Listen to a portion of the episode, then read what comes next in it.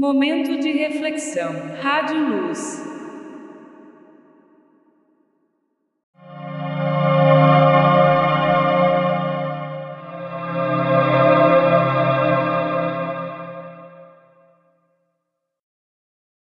A esquerda no Brasil, ela tem uma visão de mundo que é informada por uma série de ideologias, como por exemplo o marxismo, o socialismo e outras filosofias e movimentos que têm caracterizado ou marcado a sociedade moderna ocidental e têm provocado determinadas ações e determinadas posturas eh, em termos práticos que têm a ver com a relação do Estado com o povo, com a família e com os direitos individuais.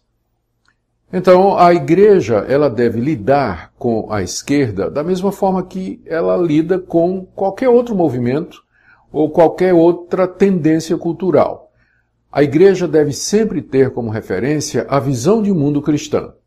O que é que a Bíblia me informa a respeito de áreas da cultura, da sociedade, do mundo, da política, da economia, da vida, da relação Estado-povo, da relação Estado-igreja ou sobre mim como indivíduo. Portanto, o cristão, a igreja, ela deve analisar as propostas, as posturas da esquerda a partir da interpretação cristã, histórica, ortodoxa das escrituras. E se nós fizermos isso, nós veremos que tem muita coisa que é defendida por uma visão esquerdista que não bate com os ensinos da palavra de Deus. Eu sei que a princípio pode parecer bíblico as reivindicações de que a igreja deve ser voltada para os pobres, mas essa análise ela não se sustenta quando você faz uma leitura completa da escritura. O problema do pobre não é a pobreza dele. O problema do pobre é a questão do seu coração corrompido, que é o mesmo coração corrompido do rico. Então, a primeira abordagem da igreja com relação à pobreza deve ser identificar a causa da pobreza, da opressão e da injustiça no coração corrompido do homem. E a solução é, primeiramente, o Evangelho, o Evangelho de Jesus Cristo, que transforma, que muda, que converte, que vai fazer com que o homem se arrependa. E certamente isso não vai evitar, ou não precisa evitar, que a igreja entre com ajuda social, com orientação para resolução de problemas imediatos e assim por diante. Mas, se a visão esquerdista é uma visão é, protecionista de um Estado gigantesco que acaba transformando o pobre em sacramento, a missão da igreja como sendo a missão social e coisas desse tipo, e que faz uma leitura da sociedade a partir do marxismo, é claro que a igreja deve confrontar esse tipo de visão a partir da visão bíblica da situação do homem, de que forma ele chegou nesse ponto, da sua queda em relação a Deus, ou seja, a igreja deve sempre priorizar a visão bíblica escatológica da queda do homem e da solução final no reino de Deus mediante Jesus Cristo. É dessa forma que ela deve enfrentar o pensamento esquerdista, e não somente o pensamento esquerdista, o pensamento de qualquer posição, ou seja, usando a escritura como o referencial.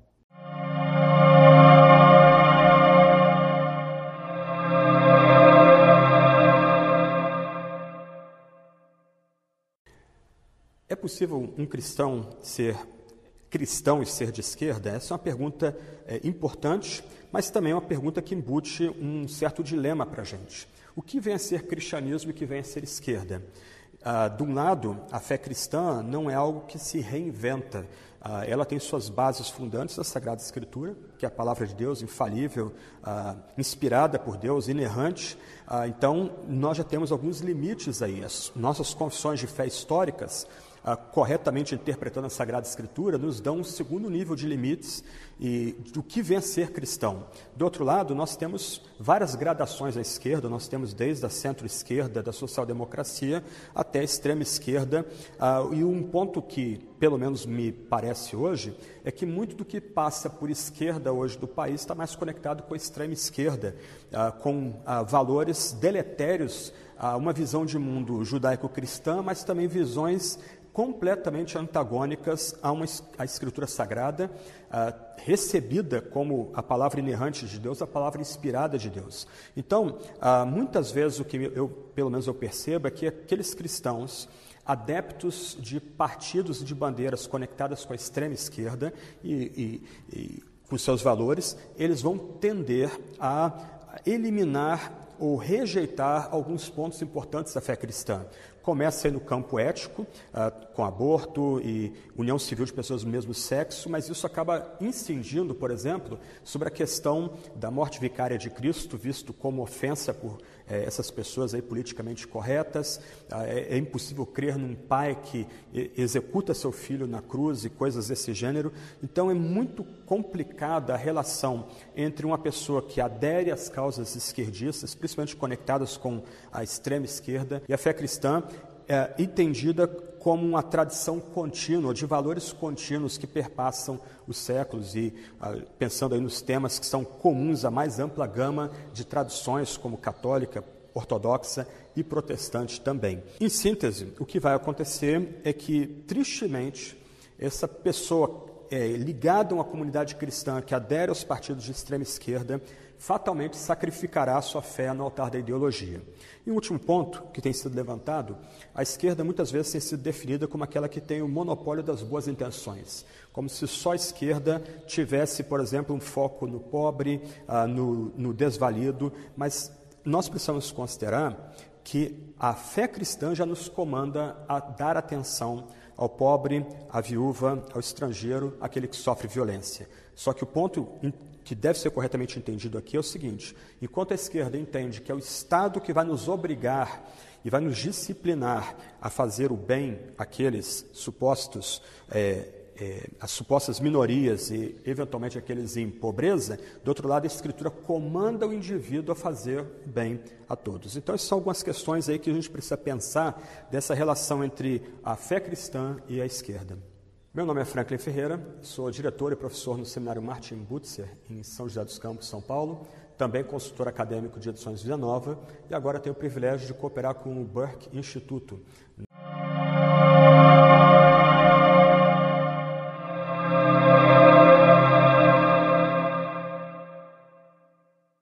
Pode um cristão ser de esquerda? Antes de mais nada, eu gostaria de deixar bem claro qual é o objetivo do programa de hoje. É convidar a todos, todos os cristãos, independente de denominação, a pensar, a refletir. Atenção, vou repetir: o objetivo do programa não é defender a direita, muito menos o presidente Bolsonaro. Cada um tem sua opinião sobre seus governantes e deve ser respeitado. O assunto hoje está fora desse, desse lado de direita ou do presidente. Vamos enfatizar aqui: o objetivo é refletir se estas duas coisas podem andar juntas. O verdadeiro cristão, verdadeiro cristianismo e a ideologia de esquerda. Vamos pensar sobre isso. E note, eu, eu estou falando de como o cristão deve encarar e lidar com a ideologia de esquerda. Eu não estou sugerindo uma separação entre cristãos e pessoas de esquerda. Nós não estamos aqui para confrontar quem é de esquerda, para criticar quem é de esquerda, nós estamos falando da ideologia e não das pessoas. A fé cristã nos ensina a não fazer acepção de pessoas. Jesus disse: Vinde a mim todos. Eu gostaria que você que é de esquerda entendesse que nem Deus e nem a igreja te discrimina. Ok? Deus é inteligência, a nossa fé é inteligente e a inteligência envolve pensar, refletir, e é isso que nós vamos fazer aqui hoje. Vamos colocar aí a primeira. A esquerda quer mudar o conceito de família. Ou seja, não é mais homem, o conceito tradicional, o conceito divino de família é homem, mulher, pai, mãe, filhos. Mas a esquerda promove qualquer tipo de relacionamento afetivo como legal. Não importa se é pai com filho, não importa se são três, quatro pessoas, casamentos polígamos, não importa se é homem com animal, é, não, não importa. Se você proibir, é porque você é contra o amor. Então, a esquerda está mudando o conceito de família. Nós respeitamos, respeitamos as pessoas que quiserem fazer o que desejarem da vida delas, mas não imponha isso. Não imponha isso sobre ninguém. Nós não vamos impor sobre as pessoas o casamento tradicional e tampouco deve se impor, a esquerda impor sobre a, a sociedade que as pessoas vivam aquilo. Como, por exemplo, em muitos lugares no mundo, a igreja tem sido, tem encontrado-se em questões judiciais porque não pode negar fazer um casamento homossexual, mesmo contra os seus princípios de fé. Então, isso é uma coisa que já vai direto em contra o princípio cristão, porque a família, segundo a Bíblia, é muito claro. Você tem muitos projetos, né? você é, se depara com muitos projetos da esquerda, cujo objetivo é exatamente essa é, destruição da família tradicional. Fale aí sobre alguns desses projetos que estão tramitando agora, que existem ou estão parados, mas estão aguardando tramitação. Certo. Que tipo de projeto? Eu tenho aqui 933 projetos. 933 projetos. Dentre deles, 400 são para destruição da família. Vou citar alguns deles aqui para as pessoas terem a noção. A Constituição fala muito claro sobre o que é família. O artigo 226, inciso 3 da Constituição diz que a família é a célula mata da sociedade e que é constituída pelo homem e a mulher. Isso é Constituição. Isso está na Constituição. Então, aí torna a dizer, por causa de alguém que, que foi eleito, colocou um projeto dizendo que o entendimento é que a família pode ser constituída por várias pessoas, inclusive do mesmo sexo. Uhum. Mas a Constituição deixa bem claro que é homem e mulher. Eu entendo família com homem e mulher e sua prole. Só quem faz menino é homem e mulher. Simples assim. Agora, existem vários projetos. Um deles, o projeto do Orlando Silva, um, deputado, colocou agora há pouco, e a gente lutou para derrubar, e graças a Deus saiu, é o casamento entre pessoas por consanguinidade, ou seja, pessoas do mesmo sangue. Olha que Irmãos. coisa. Irmãos, filho e pai. Olha que coisa bizarra. A gente tem que engolir isso. Mas o pai pode casar com a filha. Não tem mais pedofilia. Porque o pai se apaixonou pela filha, a filha se apaixonou pelo pai. Isso é projeto de lei. A coisa é muito mais séria do que a gente possa imaginar. Isso é uma das razões principais porque o cristão não pode ser de esquerda. Vamos à segunda razão aqui agora. A esquerda busca anular a igreja na sociedade. Nós sabemos que o comunismo, que a gente, quando você fala de comunismo, de socialismo, você está falando de dois sistemas da esquerda. O comunismo é um sistema ateísta. Deus é o Estado. É o Estado que cuida de tudo do indivíduo. Logo, o, a igreja em si é vista como concorrente do comunismo, concorrente da, do socialismo. É por isso que você vê, por exemplo, na China, é proibido a Bíblia, é proibido você fazer o trabalho da igreja, só existe a igreja oficial, a igreja chinesa oficial, que é controlada pelo Estado, ou seja, o que o pastor prega, é, o que eles ensinam, que não podem ensinar, é controlado pelo Estado. Então, para atender algumas pessoas religiosas, porque a maioria é ensinada que Deus não existe, que Deus é o, é o Estado, mas para alguns, porque mesmo o comunismo não consegue tirar de dentro do ser humano a fé, então para atender a este, eh, esta necessidade de crer em Deus, eles permitem a igreja, mas com controle total do Estado. Então a igreja sempre foi inimiga da esquerda, no, não porque a igreja é inimiga, mas porque a esquerda vê a igreja como inimiga, porque ensina a palavra de Deus e a palavra de Deus vai diretamente contra os ensinamentos principais da esquerda. Os governos de esquerda é, e políticos de esquerda têm vários projetos para inibir a pregação do evangelho em meios de comunicação. Tem muito, tem mais. Eu vou dar alguns pontos aqui para as pessoas entenderem em casa claramente. Existem projetos de lei, isso estão tramitando, outros já estão arquivados, que, por exemplo, eles querem proibir a pregação do evangelho em presídios, em escolas. Isso já tem. Não, nós vivemos no, país laico. Ok. Então não se pode pregar o evangelho. Outra coisa que eles estão fazendo muito séria. Eles querem fazer com que os cristãos eles paguem tributo sobre dízimos e ofertas, algo que é espontâneo. Então, tudo isso para travar. Quer dizer, desculpe, aí você vê, vê uma contradição. Porque eles dizem que o Estado é laico. Ah, o Estado é laico, a igreja não pode interferir. Mas eles querem interferir na igreja. Exatamente. Né? Exatamente. Eles querem interferir, inclusive nessa pandemia, eles interferiram é, como que as, as pessoas devem buscar a Deus, adorar a Deus. Nós vimos prefeitos se tornarem sacerdotes, de repente, porque eles começaram a dar conselho para as pessoas, dizendo assim: olha, ora em casa, Deus te ouve em casa.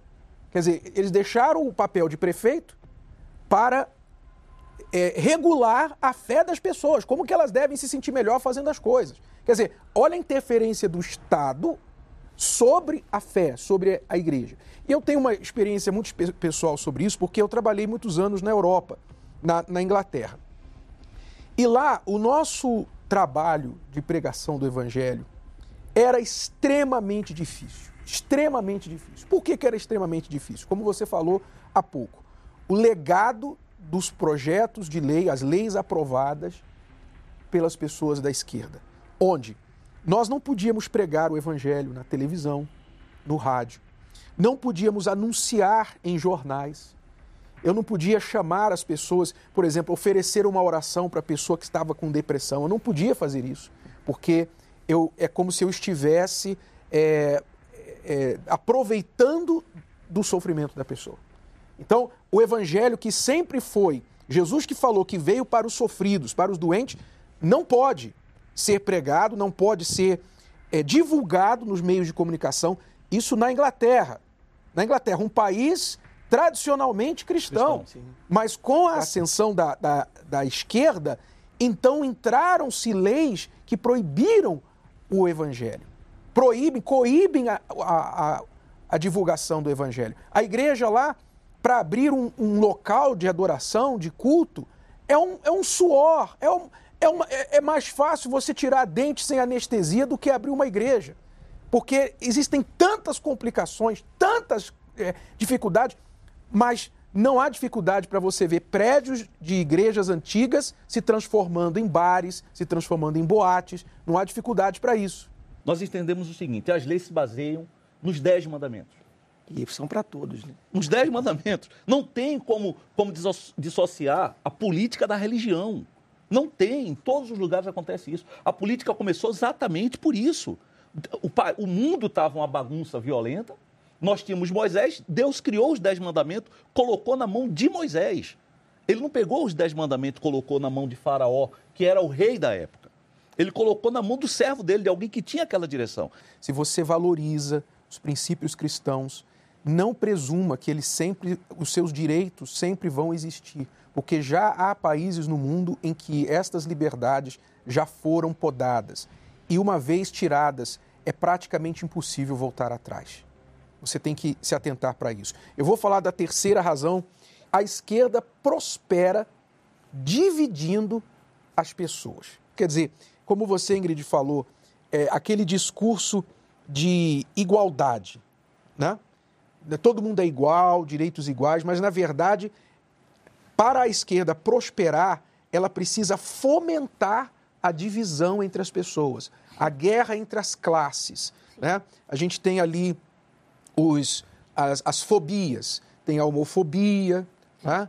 tem a, a, xenofobia, tem, tem os ismos, né? tem o capitalismo, o socialismo, tem o racismo, tem os pobres contra os ricos, etc, etc. Então, eles precisam colocar as pessoas em grupos divididos e opostos e se apresentarem como soluções para, este, para estes conflitos. Funciona bem dessa forma. Cada, a esquerda ela adota para si é, aqueles que aparentemente são os mais desprezados. Vamos dizer, por parte da, da, dos mais de 10 anos que eu vivi no movimento sindical, tinha-se como os trabalhadores, a representação dos trabalhadores, você fazer a luta em defesa desse grupo, uhum. né, dessa classe. Nesse caso, são os trabalhadores contra os patrões. Contra os patrões, porque você eh, tinha a visão de que os patrões só tinham aquela condição lá por conta do suor e do sangue Do do trabalhador.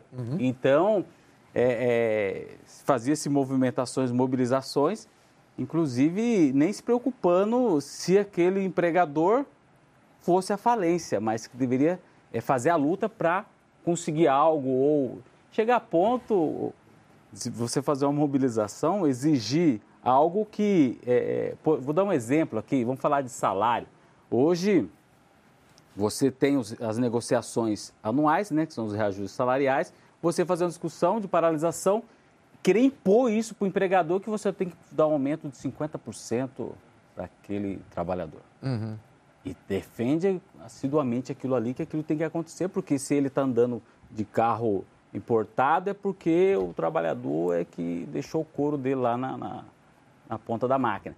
Só que quando você para para analisar a situação, pera lá, isso é dar o tiro no pé, né? Você tá, vai matar a galinha dos ovos, né? Só que essa visão você acaba não tendo e não deixa transparecer isso. É objetivo, às vezes cria-se uma guerra entre a, a classe, né? O empregador e o empregado. E você está na linha de frente, você parece um touro brabo querendo arrebentar tudo para que chegar naquele objetivo, sem pensar nas consequências. Se quebrar, quebrou. Então, aí você vê quem é que surge no meio dessa guerra? Os sindicatos. Sim. Os sindicatos que se apa- ap- apresentam como os salvadores. Salvador da pátria. Exatamente. Então, essa estratégia da esquerda, ela, ela, ela tem que dividir né, para prosperar, é porque ela tem que colocar os grupos contra um ao outro e se apresentar como a solução para essa divisão. Você falou do, do feminismo, que você passou a odiar homens, quer dizer, mais uma divisão criada para poder é, é, prosperar em cima dessa divisão. Exato. E isso é o que acontece também com muitas mulheres. É, o que acontece? Eu sempre admirei muito os homens. É, a forma como eles pensam. É muito diferente o mundo, às vezes, a forma de pensar masculina da feminina. É, é muito diferente. E eu sempre me espelhei naquela forma mais racional. Eu sempre preferi o racional do que a emoção. E quando eu comecei a me envolver mais, eu fiquei tão deslumbrada com tanta injustiça que foi uma pauta que eu falei, poxa, eu posso fazer uma diferença aqui. Eu, eu estudei, eu tenho um pouco de inteligência, eu tenho um pouco de, vamos dizer, alguma sabedoria. E eu falei assim, poxa, eu posso abrir a mente das pessoas. Só que eu sempre fui muito covarde, bispo. Eu nunca fui como ele que ia para as manifestações e lutava é, na, na linha de frente. Eu ia falando por detrás, principalmente milícia virtual. Ia jogando as ideias. E eu ia deixando isso amadurecer aos poucos, porque faz sentido. É um discurso que faz muito sentido. É uma, é uma mentira muito bonita.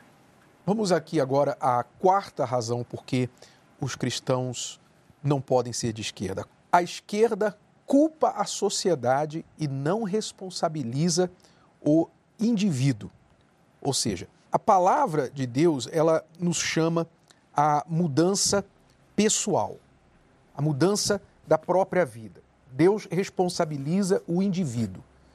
Se eu quero mudar o mundo, eu tenho que começar mudando a mim. A palavra de Deus nos ensina que se eu quero, por exemplo, governar a igreja, eu tenho que primeiro saber governar bem a minha própria casa. Em outras palavras, antes de mudar o mundo, arruma o teu quarto. Faz o que você tem que fazer para arrumar a sua própria vida, para ser exemplo. A própria salvação é individual, a fé é individual. Deus vai tratar cada um segundo os seus próprios méritos, segundo a sua própria fé. Ninguém vai ser salvo pela fé de outro. Você precisa manifestar a sua própria fé e assim é a palavra de Deus que nos dá a visão de responsabilidade pessoal e não responsabilidade social. É claro que, como bom cristão, você é um bom cidadão, mas você não pode ser responsável de todo mundo. Você não pode ser responsável pelo que acontece na vida das outras pessoas. E é querer que uma pessoa colha aquilo que ela não plantou. O outro planta e eu, e eu vou poder colher o que ele plantou. Ou, ou seja, por exemplo, a gente vê pessoas que, que. No Brasil a gente vê muito disso. Às vezes o, o- o cidadão é cheio de saúde, mas ele está ali na rua e ele não quer trabalhar, ele não quer fazer nada. Então, de repente, vem um sistema que diz: não, aquela pessoa está ali, mas a culpa é de todo mundo. Quer dizer, tira é, essa questão do, do, mérito de cada um, como o senhor falou. O próprio Senhor Jesus, ele dizia, olha, seja feito conforme a sua fé. O que o senhor falou aí, em relação ao que o Anderson falou, dos empregados, por exemplo, coloca os empregados contra o patrão, se, se, vitimizando, mas ele tem um emprego dele. E aquele patrão, muitas vezes, foi pobre e lutou pra caramba para chegar onde ele chegou. Então, não dá a possibilidade da pessoa reagir. A esquerda faz isso. Mas aí tem a questão do privilégio. Hum. Ah, ele foi privilegiado. Pois é. Né? Porque é, é outro discurso da esquerda. Os privilegiados. Você é rico porque você teve facilidade. No Brasil, 40%, isso é estatística, 40% das pessoas milionárias no Brasil vieram da pobreza. 40% é muita coisa. São heróis, hein? São heróis, sobreviveram aqui no Brasil. A gente percebe que quando a esquerda é oposição, o governo não consegue governar. É o que está acontecendo agora. Né? Isso não é só aqui no Brasil, nos Estados Unidos, nós temos isso em vários países do mundo. É contrário do que acontece normalmente quando a esquerda está no poder. Nós tivemos aqui a esquerda no poder, não sei se foram 16 anos, 14, 14 anos, 14 anos no poder. Nós só vimos movimentações no final, na época do impeachment, no final desse, desse período. Por Mas, conta dos escândalos. Por, por conta dos escândalos, uhum. justificadas, né? Justifica, uhum. justificavelmente. Mas, uma vez que a esquerda é oposição, o, o, o, o, o governo não consegue operar. Porque eles, eles mobilizam a sua máquina, como sindicatos uma delas e, e tudo mais, esses manifestantes, para poder desestabilizar o governo. Quer dizer, não tem não há como o governo fazer nada sem ceder alguma coisa para a esquerda. Bom, vamos aqui andando, nós temos aí agora a quinta razão. A esquerda confunde justiça com igualdade. Justiça com igualdade, que são duas coisas diferentes. Um chavão que você vai ouvir muito na boca da esquerda é justiça social. Justiça social. Ela tem que fazer justiça social, ou, como você falou, injustiça social. Há muita injustiça social, etc, etc. Só que a maior injustiça é a igualdade, porque ninguém é igual. Ninguém é igual. Homem não é igual a mulher, mulher não é igual a homem, é, o patrão não é igual ao funcionário, é, nem funcionários são iguais uns aos outros. Você tem numa empresa aqueles que desempenham bem, aqueles que não desempenham tão bem. Então a maior injustiça é você tratar todo mundo igual. Essa é a maior injustiça. A palavra de Deus mostra que nem Deus tratou todo mundo com igualdade. Exatamente. Se você ler lá a palavra, a parábola dos talentos, você vai ver lá que Jesus, ele nessa parábola chama três servos dele e dá a cada um um número de talentos segundo a sua capacidade. Cada um tem uma capacidade diferente. Então, para um ele deu cinco, para outro ele deu dois e para outro ele deu um. Olha só, Jesus capitalista. Jesus injusto, socialmente injusto. Meritocracia, é. né? A maior injustiça é a igualdade. Você tratar todo mundo igual. É, é muito simples você entender isso. Você não trata, às vezes, nem seus filhos iguais. Nem os filhos você trata iguais. Tem uma história muito é, até engraçada, mas ilustra bem a diferença entre esquerda e direita. Eu vou contar aqui para você. É, o, o, tio de uma jovem, é, que os pais eram de esquerda, perguntou para ela assim na presença dos pais: Vem cá, se você fosse eleita presidente do nosso país, o que, que você faria primeiro? Aí a jovem respondeu assim: Olha, eu daria comida e casa para todos os moradores de rua. Aí os pais da jovem, ouvindo aquilo, sorriram, abriram um sorriso, cheios de orgulho, falaram para ela assim: ó, bem-vinda à esquerda. Aí o tio falou assim: uau, que ideia ótima. E disse para ela o seguinte: mas você não precisa esperar ser presidente para ajudar os moradores de rua. Faz o seguinte: vamos lá, lá em casa, você corta a grama lá de casa, varre o pátio, a calçada, eu te pago 100 reais. Depois nós vamos lá no mercadinho perto de casa, onde costuma aparecer uns moradores de rua e você pode dar os 100 reais para o primeiro que aparecer. Que tal? Aí a jovem parou assim, pensou. Aí ela disse: Mas por que, que o próprio morador de rua não pode ir na sua casa, fazer o trabalho, cortar a grama, varrer o pátio, a calçada, e você paga os 100 reais direto para ele? Aí o tio deu um sorriso e falou: bem-vindo à direita. É exatamente isso. Bom, vamos aqui à sexta razão porque um cristão não pode ser de esquerda. A esquerda toma de volta a liberdade que Jesus pagou com a vida para nos dar. Ou seja, quando você lê a palavra de Deus, você vê que Deus nos chamou à liberdade.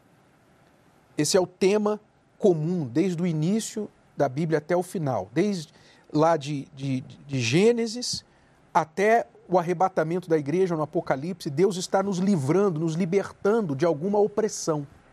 Foi lá no Egito, quando tirou o povo da escravidão. Ou seja, a liberdade foi um preço altíssimo que o próprio Senhor Jesus pagou pela nossa vida. Para que nós não ficássemos escravos nem de governo, nem de religião, nem de pecado, nem de ninguém, nem de homens, nem de ninguém. A liberdade é um preço pago pelo Senhor Jesus. Mas a esquerda ela toma de volta essa liberdade. E isso a gente vê em várias formas na sociedade, onde o, o governo de esquerda está é, no poder, onde o, o governo é de esquerda, então as pessoas são podadas de suas liberdades. É liberdade no que podem falar. A esquerda quer controlar, por exemplo, o que a gente pode falar. Politicamente correto. Politicamente correto. É. Você, você pode ser preso, às vezes, pelo que é. você falou. Exatamente. A liberdade de expressão já não é mais liberdade de expressão. E também Hã? tem outro porém. Uhum. Eles trocam as palavras para destituir as palavras, tirar o sentido do que é aquela palavra. Uhum. Você, anexado a isso ao politicamente correto, você vai mudando não só a sua maneira de agir, mas eles vão cerceando a liberdade do próprio pensamento.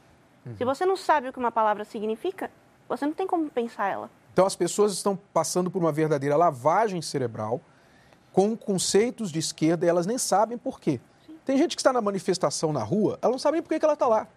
É porque ela foi vítima noção. dessa é. lavagem cerebral da esquerda que está destilando esse ódio, essas ideologias que nós estamos falando aqui no programa, nos seus noticiários da noite, nos seus, nas suas novelas, é, em, em tudo que eles falam. E não existe uma literatura ou qualquer mídia que seja que não seja politizada. Uhum. Quem está escrevendo tem uma política. Ele sabe o que ele está fazendo ou ele foi guiado a pensar daquela forma. E hoje em dia nós vemos todos, ou, ou uma, uma maioria esmagadora de escritores, músicos, artistas, é, que são só esquerdistas e às vezes eles não têm uma noção disso ou são declaradamente contra a direita. Eles são inteligentes. Sim. Eles sabem como programar a sociedade. E por isso eles começam lá da escola. Né? Por isso a, a, a, a lei que foi mudada no governo de esquerda para obrigar que as crianças fossem para a escola a partir dos quatro anos de idade. Né? Antes era seis, agora Sim. é quatro anos de idade. Quer dizer, quanto mais cedo você chega, mais fácil é para programar a mente da criança. Então, eles trabalham com a criança, trabalham com os professores, trabalham na música, na arte, nas artes. É difícil você assistir hoje um filme, uma série, onde você não vai ver as agendas esquerdistas ali. Você pensa que está assistindo um entretenimento, você pensa. E pode ser um entretenimento para você, mas você não sabe que você está sofrendo uma lavagem cerebral de agendas esquerdistas que às vezes você nem percebe, daqui a pouquinho você está repetindo, você está falando aquilo na sua roda de amigos, porque a sua mente foi condicionada àquilo, que é o tal do marxismo cultural que o, o Altair falou. Então, é, muitas pessoas não têm ideia né, do que significa esse controle, essa, esse podar da liberdade que Jesus garantiu para nós através da esquerda. Você vê um, exemplo grande disso também foi na pandemia. A pandemia, é, o governo tentando liberar, flexibilizar a quarentena, reabrir o comércio, mas a esquerda, a oposição trabalhando, não, mantém fechado, fique em casa, querendo controlar onde você vai, se você pode abrir seu comércio ou não é, querendo controlar até o remédio que o teu médico pode receitar para você. Né? Toda a celeuma da cloroquina foi o quê? Se você, se você pesquisar, você vai ver que foi tem origens na esquerda. Toda a celeuma da cloroquina, começando com a Organização Mundial de Saúde, cujo diretor é membro do Partido Comunista do seu país. Então, trabalhando contra isso, quer dizer, controlando tudo a seu respeito, querendo controlar a tua vida, controlar o teu ir e vir, o teu pensar, o teu falar. Nós tivemos um país, não, não posso nem falar qual país aqui, mas um país onde o governo é socialista, que a igreja opera, nós tivemos um, um, um terreno que a igreja pagou caríssimo, caríssimo. Nós tivemos um terreno confiscado pelo governo. O governo disse: Eu quero esse terreno aí, acabou. Não ressarciu a igreja, não deu um centavo para a igreja, simplesmente disse: Eu quero esse terreno e vou tomar esse terreno. É assim que as liberdades vão sendo podadas, vão sendo tiradas pela esquerda. Usam isso como liberdade Mesmo sem de expressão, falar o nome vezes, do né? país, mas dá para dizer que é de esquerda. Vamos ao sétimo, a sétima razão. A esquerda na Bíblia está sempre associada com o mal. Coincidentemente ou não, você encontra que muitas vezes, especialmente o próprio Senhor Jesus, atribuía à esquerda, o lado esquerdo, os que estavam à sua esquerda, ele atribuía essas pessoas a essas pessoas aquelas que escolheram o mal, praticaram o mal, decidiram seguir o mal. Então, eu não creio que isso é coincidência, mas leva você a refletir. E eu gostaria de deixar uma uma reflexão para você, uma reflexão final, que cristãos de verdade, eles estão acima de esquerda e direita. Por quê? Porque eles ouvem a palavra de Deus. A palavra de Deus é a diretriz, é o vetor do cristão. É como Deus disse a Josué: olha só o que diz o texto sagrado. Tão somente ser forte e muito corajoso, para teres o cuidado de fazer conforme toda a lei que o meu servo Moisés te ordenou. Dela não te desvies nem para a direita, nem para a direita e nem para a esquerda. Olha só. Deus mandou Josué não se desviar da lei, da palavra de Deus, nem para a direita e nem para a esquerda. Antes, medita nessa palavra de dia e de noite, para que tenhas cuidado de fazer conforme a tudo quanto nele está escrito.